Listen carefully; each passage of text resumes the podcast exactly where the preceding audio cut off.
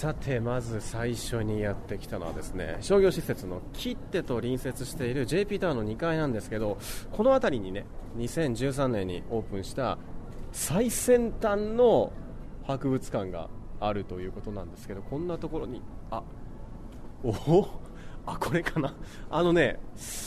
まあ、ショッピングセンターの中に急にちょっと確かにこれは間違いなく博物館なのかな。入り口からこだわり抜いたようなね不思議なデザインといいますか、えー、こちらはですね JP タワー学術文化総合ミュージアムインターメディアテクト。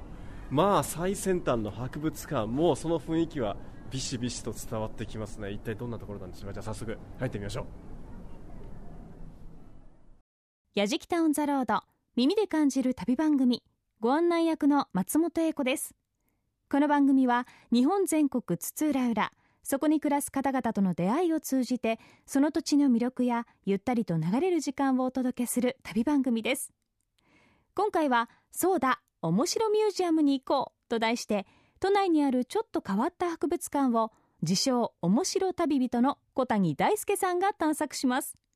旅の様子は番組ホームページの動画や旅日記でも楽しむことができます。ぜひホームページをチェックしながら聞いてみてください。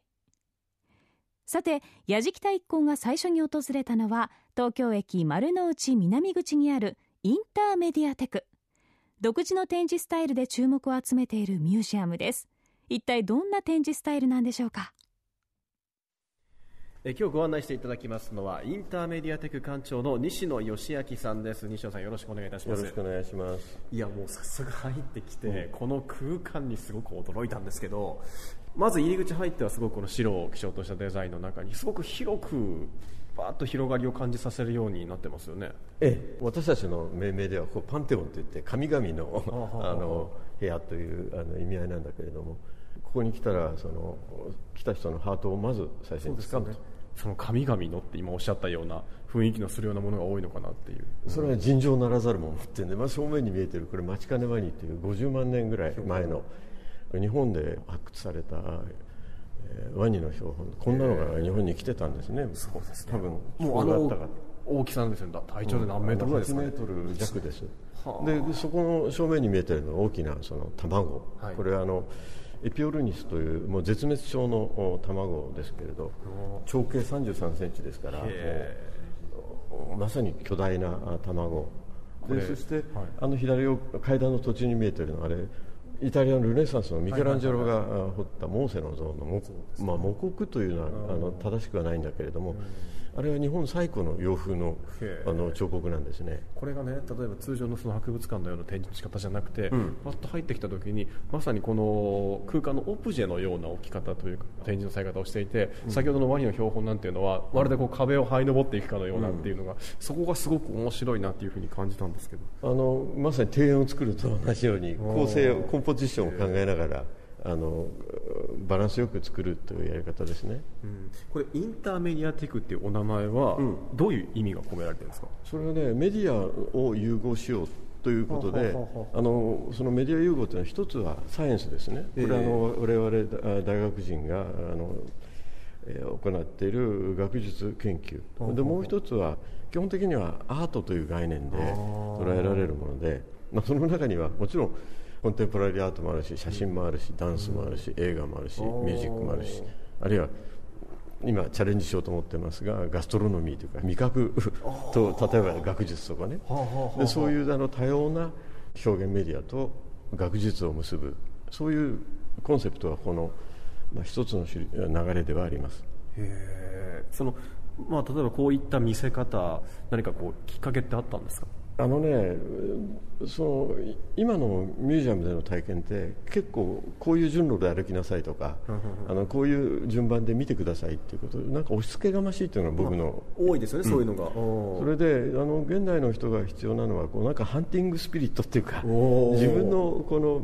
目とあの体でもってこの空間の中でハンティングしなさいと。なるほどところがこれがね案外今の人たちに通じにくいんだね。つまりこうしなさいっていう押し着せのやり方に飼いならされてしまう、まあ、例えばもう音声ガイダンスがあったりとかそういうことですよね、うん、あの見ていく中でふっと通り過ぎるんじゃなくてあれこれ気になるぞって気になることが大事なんですよね。僕はそう思いますね、うん、難しいな。いやそういう人はあそこにあの、ね、凸面鏡があるから、はいはいはい、ここに立って自分がその世界の中にこう身を置いてるっていう意識をなんかこう自意識啓発というかね、はいはいはい、自分がその世界のミクロコスモスの世界の中に立っている自分を見てちょうだいっていうこの部屋の中の、まあ、全体がここから見ることができるので、うん、自分もその一部となって何かを感じろと、うん、まああの命令的系ではないんですけどね。感じてみてはどうだいっていう。ちょっと僕もじゃあ、ええ、見させていただいてよろしいですか。こちらの展示というん、ここがね、えーと標本とかがねたくさん見受けられもともと東京中央郵便局の集配室だった。なので長さにして70メートルワイドにして15メートル弱、ね、天井高にして5.5メートルでそういう単一空間ってもう都心にないんですよね。なのでここを改修というかミュージアムに変えるときにこの単一空間を壊さない形で作りたいと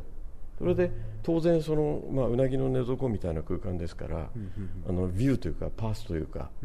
一望にこう見た時にどう見えるかっていうそうですよ、ね、あの視点を意識して作っているんですね。これも入った瞬間に今ここに展示されているものっていうのがさーっと奥まで見渡せるようになってますよね、うん、だからそこから入ってくる情報っていうのがすごくたくさんわーっとあるんですけど、うん、そこからこう気になったものをまた自分で探していくっていうのも先ほどおっしゃったそのハンティングスピリッツみたいなものなんですか？そうなんですね、あのここはあのこれまでになかったそのなんていうか学術標本のミクロコスモスを作ろうっていう意図のもとに作られたんですね、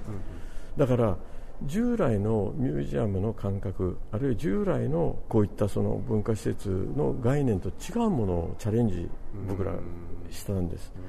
だからそういう新しさに対し是か非かという見方をしていただけたらいいと思うつまり既存の物差しでここを見てほしくなくて、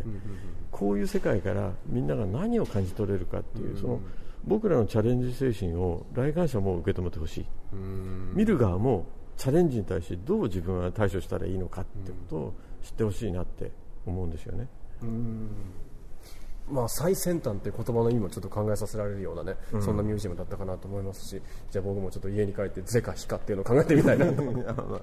ます インターメディアテック館長の西野義明さんにご案内していただきました。館長どうもありがとうございました。どうも失礼します。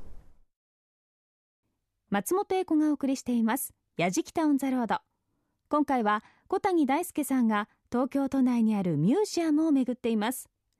続いて向かったのは日本橋にあるちょっと珍しいミュージアム。空に舞い上がるタコの博物館です。実はこの博物館老舗の洋食屋さんで有名な対名県の5階にあるんです。早速お話を伺いました。おおすごいですね部屋の中。いらっしゃいませ。いやどうもどうも。今日よろしくお願いいたします。もうこれ館内至る所タコだらけじゃないですか。そうですよ。足元から天井からすべてねタコですね。あのこちらの、まあ、博物館の方でしょうか、はい、えそうです。私はこの館長の茂木と申します。館長さん、茂木さん。はい。い。やこれでも、ちょっとね、僕も入るときに、この場所で、そのタコの博物館ということで、いや、こここに本当に博物館あるのかなって、ちょっと下の時点で思ったんですそうですよね、うん、日本橋は何でもほら、出発点ですからね、やっぱタコもやっぱし、あるんですよね。いや、ちょっと見せてもらっていいですか、どうぞどうぞ、はい、すごいですね、でも、うん、本当にあの、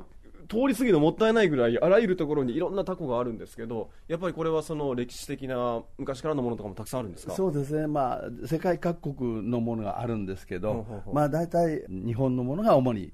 主体として飾ってありますね。エレベーターから登ってきて、えー、でパッと正面にすごく大きなこれはもう日本画といいますかのようなタコがありますけど。そうですね、まあ、大体タコはこのこうやってあの昔の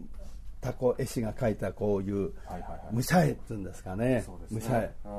武者絵が結構多いのはねやっぱり子供たちが強く丈夫に育ってほしいっていうんで多いんですね。強いお侍さんとかね、まあ、大きいのから小さいのすべてありますよ。いやこれでもそもそもこのタコの博物館っていうのはオープンしたのっていつぐらいなんですか？これは、えー、昭和の52年ですね。はいはいはい、うん、これも入ってすぐ左手にそうですね。これは先代が書かれた。そうですそうです。親父はねちょうどもう自分が病気で亡くなる時だったんですよ、でいやこれやっぱりタコの博物館っていうのを残したいと言うんで。まあタコの博物館としては世界で最初のものなんですよね。それだけが自慢なんですけどね、ね、まあ、ここがどういうものかっていうのを、えー、文字でこうバッと書かれているんですけど、はいそうです。大名家さんはもともとその洋食レストランじゃないですか。はいそうです。なぜこのタコの博物館っていうのは？やはりね僕が覚えてるのは正月だったでしょ大体タコっていうのは昔は。そうですね。ね。もう寒いのに起こされて連れてかれてタコ揚げをやったんですよ。親父もそういうことだったんだと思うんですよね。当時あの江戸東京はタコがいっぱい上がってたんですよ。遊び道具がなくてね。それで親父の親父おじいちゃまに教わってタコ揚げをやってそれがやっぱりこう自分はやっぱ好きだったんじゃないかなタコはな。それが私の方まで来て今度はせがれの方にまで行っちゃってるかもしれないんですけどね。もうとにかく好きでこうやって集めてきて、いつの間にか博物館になっちゃったよっていう。そうなんですね。もう親父は最初タコってさ東京しかないもんだと思ってたら日本全国あるっていうのを気がついてあそれで最後には世界各国にあるんだなっていうのも気がついたわけなんですよ。ね。それで英語があるんですもんね、えー、それでこうまず東京の宅から集めた。行ったみたいですね。地域ごとにやっぱタコもいろいろ種類があるわけですね。全部違うはあ。ここのなんか館内って何種類くらいタコ大体ね300点ぐらいは飾ってありますけどあとはあのタコの部屋っていうんですかね、えー、そういうとこにしまってあります。タコの部屋。ここあ展示していないものもあるっていうことですか？えそういっぱいありますよ。もう全部もうしまってありますよ。タコの呼び方っていうのがここに表に書いてありますけど、はいはいはい、世界各国でやっぱ違うんですね違いますよドイツドラケン竜。これはやっぱり中国あたりから行ったような。あカイトはトンビの意味ですね、えー、アメリカとかの。フランスはセルブローンって言うんですけどクワガタムシ。なんでクワガタムシなんですかフランスは。クワガタムシもこう飛ぶんじゃないですか今飛ぶんでしょうけど。形してねアクイローネ。北風。イタリアがイタリア。北風。おしゃれですね。おしゃれですよ。ノルウェードラーゲって言うんですけどね。まあこんな感じ。面白いですね。これ人気あったのとかってやっぱあるんですか子供たちで。どういった。ややはりこう江戸でね一番人気のあったのはやっこ玉ですよ。あこれか。えこいつ。はい、見たことあるでしょ？いやあの折り紙とかでねやっこさんとかありますけどあの形ですよね。今でも残ってるのはね王子の初馬の時にこの小さい目のタコを売り出すんだよ。それはね火の用心のタコなんですね。火伏せのタコっつってねやっこの一吹きで火を消すって江戸時代やかまどの上に貼ってあったりして。そんなんでねとても庶民には人気のあったタコでこのやっこの目目の玉のところにね、はい、ろうを塗るんですよね。と空に上がった時にキラッと光ったりして。あ目が光ってるように見える、えー、おお、まあ、そういう最高じゃあ施されてるんですね。そうですね。こんなふうにね素晴らしいそのタコの博物館っていうのも出木さんやられてらっしゃいますけど、はいはい、やっぱこう昔からあるものとかっていうのを伝えていく守っていこうって責任感みたいなものが最近特に感じるのはね、うん、あの宇宙外国人の方はね、はい、すごくやっぱり東京に来ても古いものを見たいっていう場合は、結構探して見に来ていただけますよ。いやでもここは本当に、あのまあ、自分自身がね小さい頃に何かこう玉揚げやってた時のことも思い出しますし,、しやっぱりこれだけのものっていうのがずっと受け継がれてきたんだなっていう歴史っていうのはすごく感じるので。もうその地方地方でね、もうみんな300年とか400年の歴史があるわけですから。江戸より古いんですからね、タコは。あのまあ、とにかくそういうの大事にしたいですね、うん、いやぜひ皆さんも来ていただきたいと思います、はい、本当に。小出さん今日どうもありがとうございました。どうもどうもありがとうございました。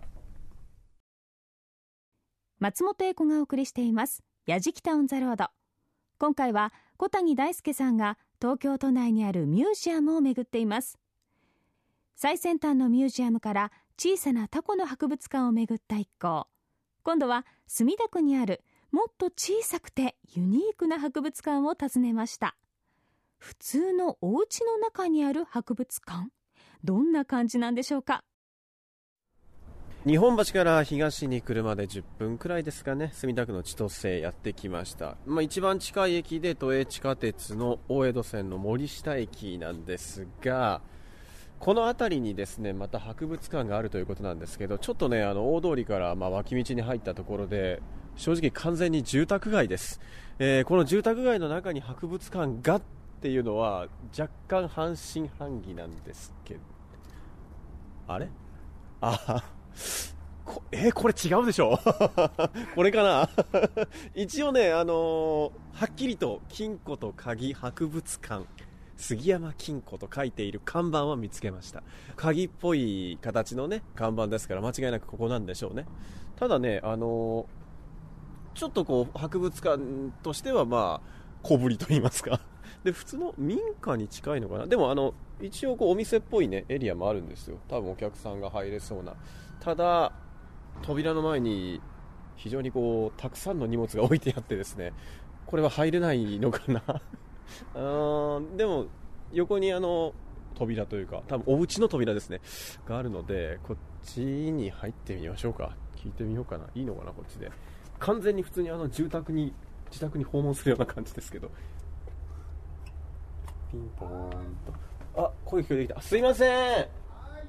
すごいあの普通にあの肉声で音が聞こえてきました。はいって。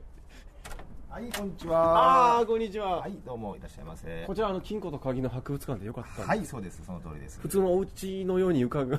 まあ、そういう、まあ、感じですけども、一応中で、えー博物館っぽくなってます。わかりました、はい、じゃあちょっと見せていただいてもよろしいですか？はい、どうぞよろしくお願いします。お願いしますはい、どうぞお入りください。いやもう完全に今この時点では民家ですね普通に あここで靴を脱いでスリッパに履き替えてですねすいませんあの今日ね、こちらの金庫と鍵の博物館ご案内いただくんですけど、どういったものがここには集められてるんですか？まあ、一応金庫とかもここに並んでいるの何台かありますけども、はははあ。のー現在市販されてるものは一台も置いてませんのでこの中には？はい。全部コレクションとして置いてあるものばかりを、えー置いてありますね。これざっと数で言ってどのくらいあるんですか？あ金庫だけですと78台ですけども、まあ、あと他に、えー、錠前類とかが多々ありますので、その金庫の、まあ、鍵の部分ですよね、はい。それがすごいたくさん。はい。いやいつ頃からねこういう金庫と鍵の博物館っていうのをやろうっていうふうに思われたんですか？えー、とやるきっかけはですねあの墨田区さんの方で 3M 運動っていうものがありましてですね、はい。それがまあ大体25年ぐらいかなそれぐらい前に墨田区を広く内外に広めようっていうことで、まあ、ご商売でやってらしてちょっと珍しいご商売の方に博物館みたいな形でー。ご紹介できないかっていうことで始めたというのがきっかけなんですね。へえいや今日はねちょっとい。ろんなその面白博物館、面白ミュージアムっていうことで、はい。い、ろんなところを見させてもらってるんですけど、はい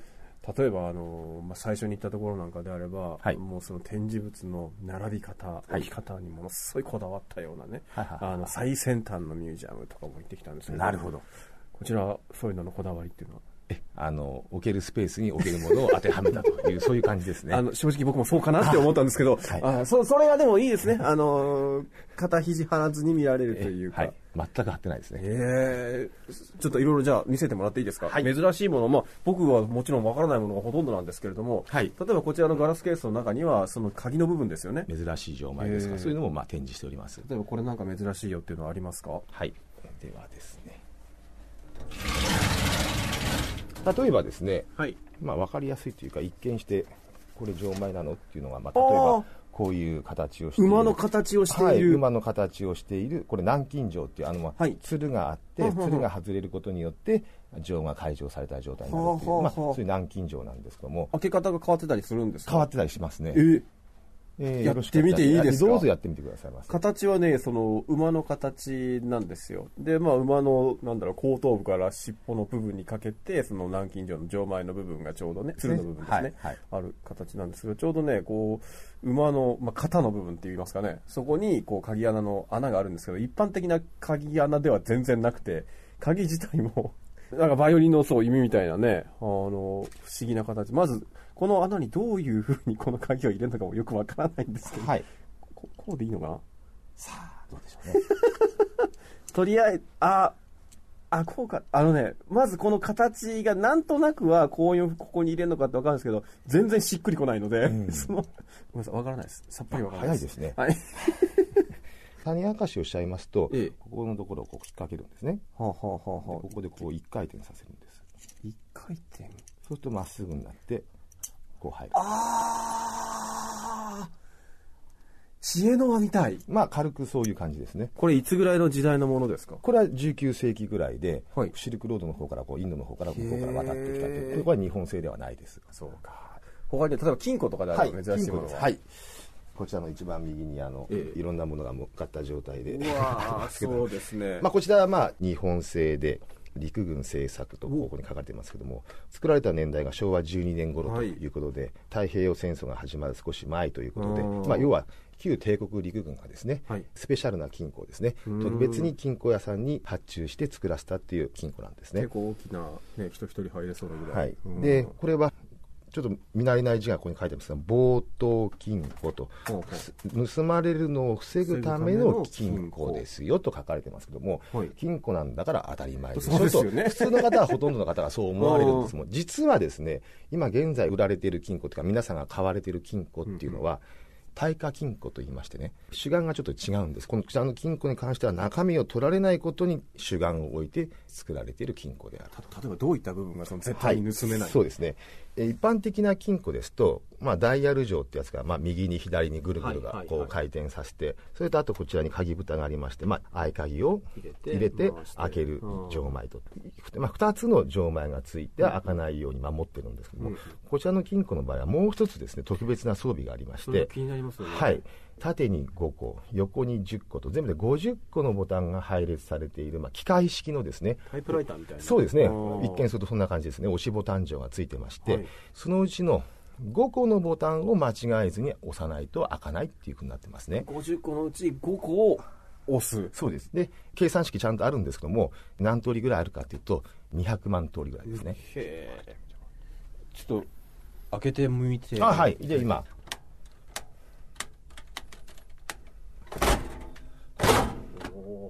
当時はそういう国家機密のようなものがこの中にあったっていうことなんですね。えー、まあ、えー、と言われているのはですね、あの暗号解読書っていうものが中に入れられたっていうふうに、えー、言われておりますね。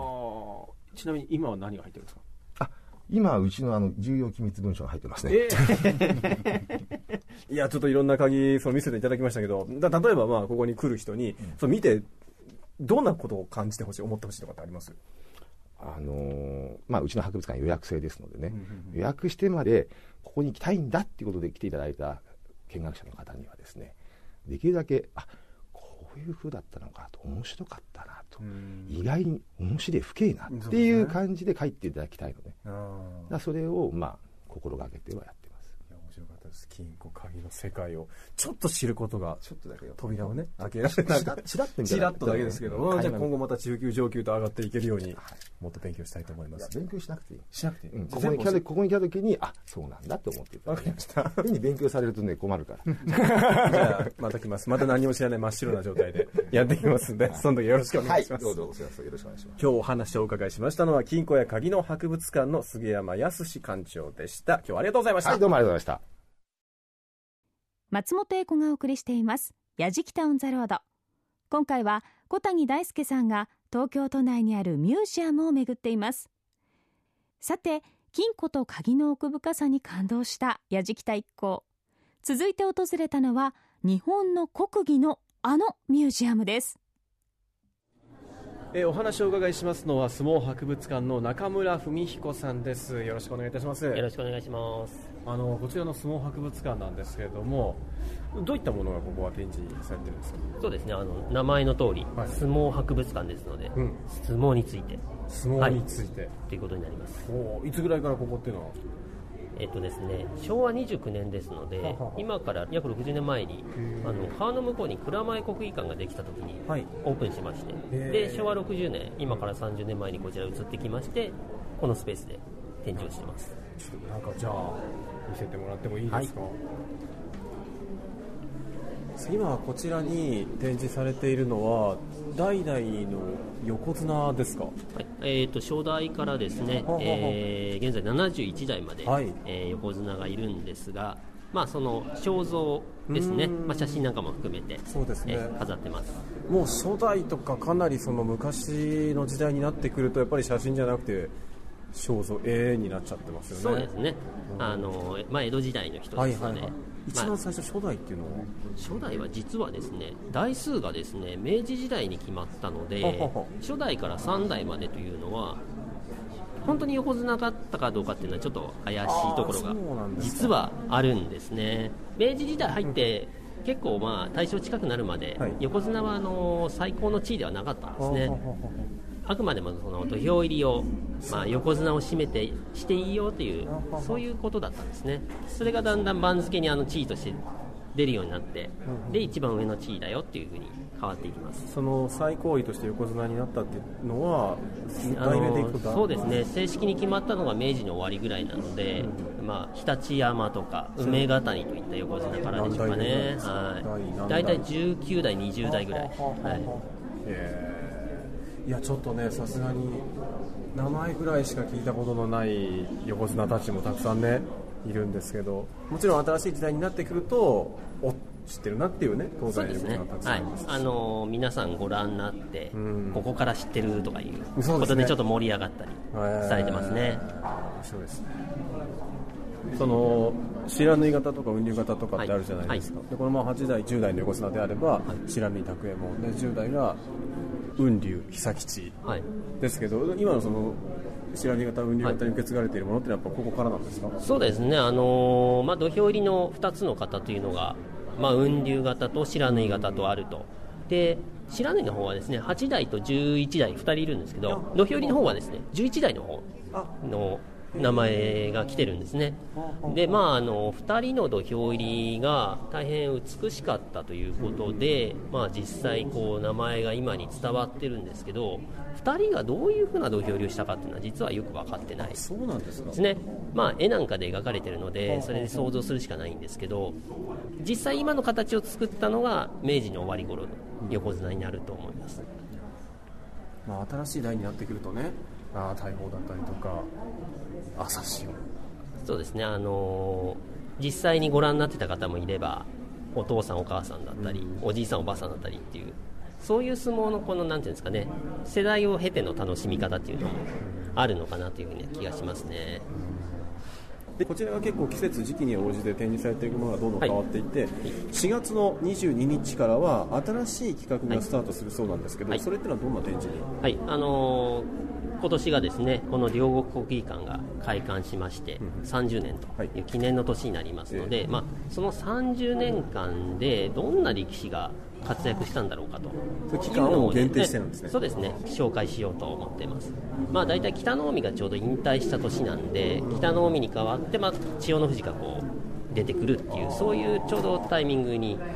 なるかなと、まあ、どの時代も相撲ってのは当然面白かったと思うんですけど今のお話を聞いていると、まあ、僕個人的にかもしれないですけど非常にこう熱い時代なんじゃないかなっていうのを感じますけど、はい、でちょうどこの国技館ができてその国技館ブームっていうのも起こるんですね、すごくこう相撲が注目された時期ですね、でそこからまたあのあけぼのだったり貴乃花だったりっていうのが出てきてで、えー、朝青龍で現在の白鵬というそういう流れができてきますのでその30年を振り返るような内容になります。いやそれも楽しみですね。ここ訪れた人はぜひぜひこちらも見てほしいですね、はい。えー、今日は相撲博物館の中村文彦さんにお話をお伺いしました。中村さん今日はありがとうございました。ありがとうございました。えー、最後は相撲博物館のある両国国技館のお隣にあります江戸東京博物館の前にやってきました。いや今回はそうだ面白ミュージアムへ行こうと題してまあいろんな博物館ミュージアム回ってきましたけれどもやっぱり普通じゃなかったですね。面白とついているだけあってねどこも本当に面白かった。まず最初に言ったインターメディアテックここはね博物館とは何だっていうところからね問いかけられるようなそんなところでしたね。そしてタコの博物館。ご主人のお話がね非常に面白くて。でいろんなそのタコの歴史っていうのをお話ししていただいたんですけれども時代や文化とかそして地域的な特色とかそういったものがタコ一つ一つにね現れてるっていうのが聞いててすごく面白いし実際にその珍しいもの僕が見たことないタコっていうのもたくさんありましたからああいうものを見てね少年の心がまたちょっとこう呼び起こされるようなそんな感覚にもなりましたね。そして金庫や鍵の博物館。ここはねもうまあ、ある種一番博物館っぽくなかったというね 場所ではあるんですけれども中で実際に見て触ってそして解き明かしてっていう体験は今回の中ではまあ一番僕はやれたのかなって感じたのがこちらの金庫や鍵の博物館でしたね。